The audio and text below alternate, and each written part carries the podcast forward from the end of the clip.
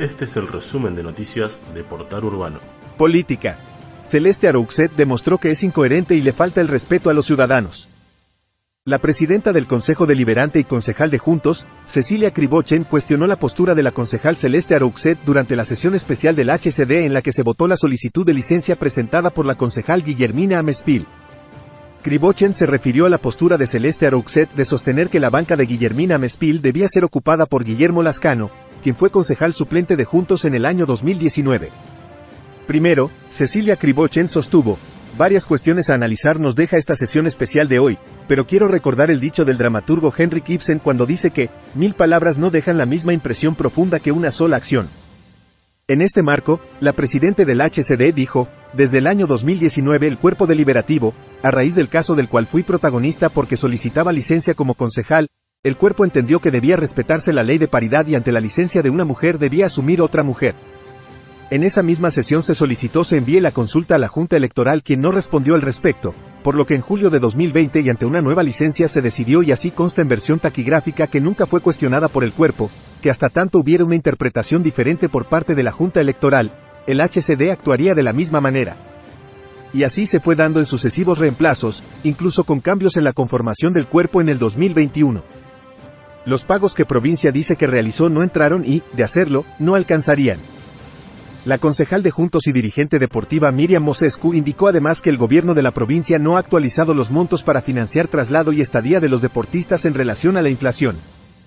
La concejal de Juntos y dirigente deportiva Miriam Mosescu manifestó preocupación por las condiciones en que las distintas áreas del gobierno de la provincia llevan adelante los Juegos Bonaerenses en relación a la financiación de la participación de deportistas de los municipios. En Olavarría son cada vez más los deportistas que llegan a la instancia final de los bonaerenses, manifestó Mosescu, destacando el trabajo deportivo conjunto en el partido de Olavarría en las etapas local y regional y de cara a la final a mediados de septiembre. La Sociedad Rural sobre la Ambulancia de Recalde, fue con fondos de la Tasa de Servicios Generales Rurales. La Sociedad Rural sobre la Ambulancia de Recalde, fue con fondos de la Tasa de Servicios Generales Rurales, emitió un comunicado luego de que el intendente Ezequiel Galli en el 112 aniversario de la localidad de Recalde entregara una ambulancia. A raíz de esto mencionaron, como es de público conocimiento durante el festejo del 112 aniversario de Recalde, el intendente Ezequiel Galli hizo entrega de una nueva ambulancia para esa localidad. Desde la Sociedad Rural de Olavarría, queremos comunicar que dicha ambulancia fue adquirida con fondos recaudados mediante el cobro de la tasa de servicios generales rurales. Martín Endere reemplaza a Guillermina Mespil en la presidencia de la Comisión de Legislación. Endere encabezó este martes la reunión de comisión donde además se formalizó el ingreso de la concejal Mariana Diamanti.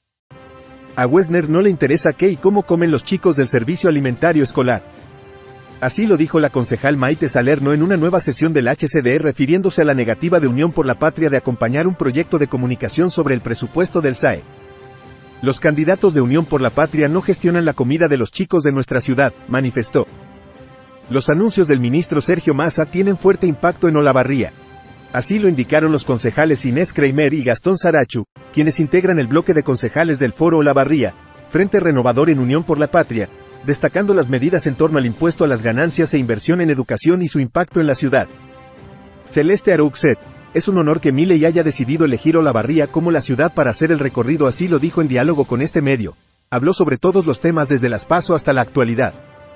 Obtuvimos el segundo lugar y se sumó mucha gente a este espacio que le faltaba visibilización, faltaba que nos conozcan porque somos un espacio nuevo sin recursos económicos, donde a veces imponer un candidato o presentar un candidato es muy difícil porque la llegada no es la misma de los que invierten millones y millones en campaña y creo que al haber obtenido ese segundo lugar con más del 23% hizo que quienes no nos conocían pregunten quiénes éramos y así la gente fue informándose sobre nuestra plataforma Ideas.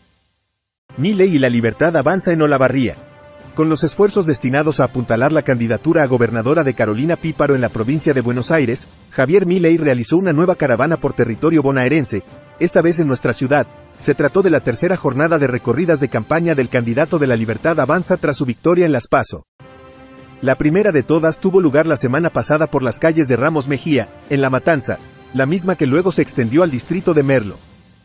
En el espacio libertario habían cancelado la recorrida, pero en las últimas horas del jueves se confirmó que llegaría y así lo hizo ante una multitud de gente.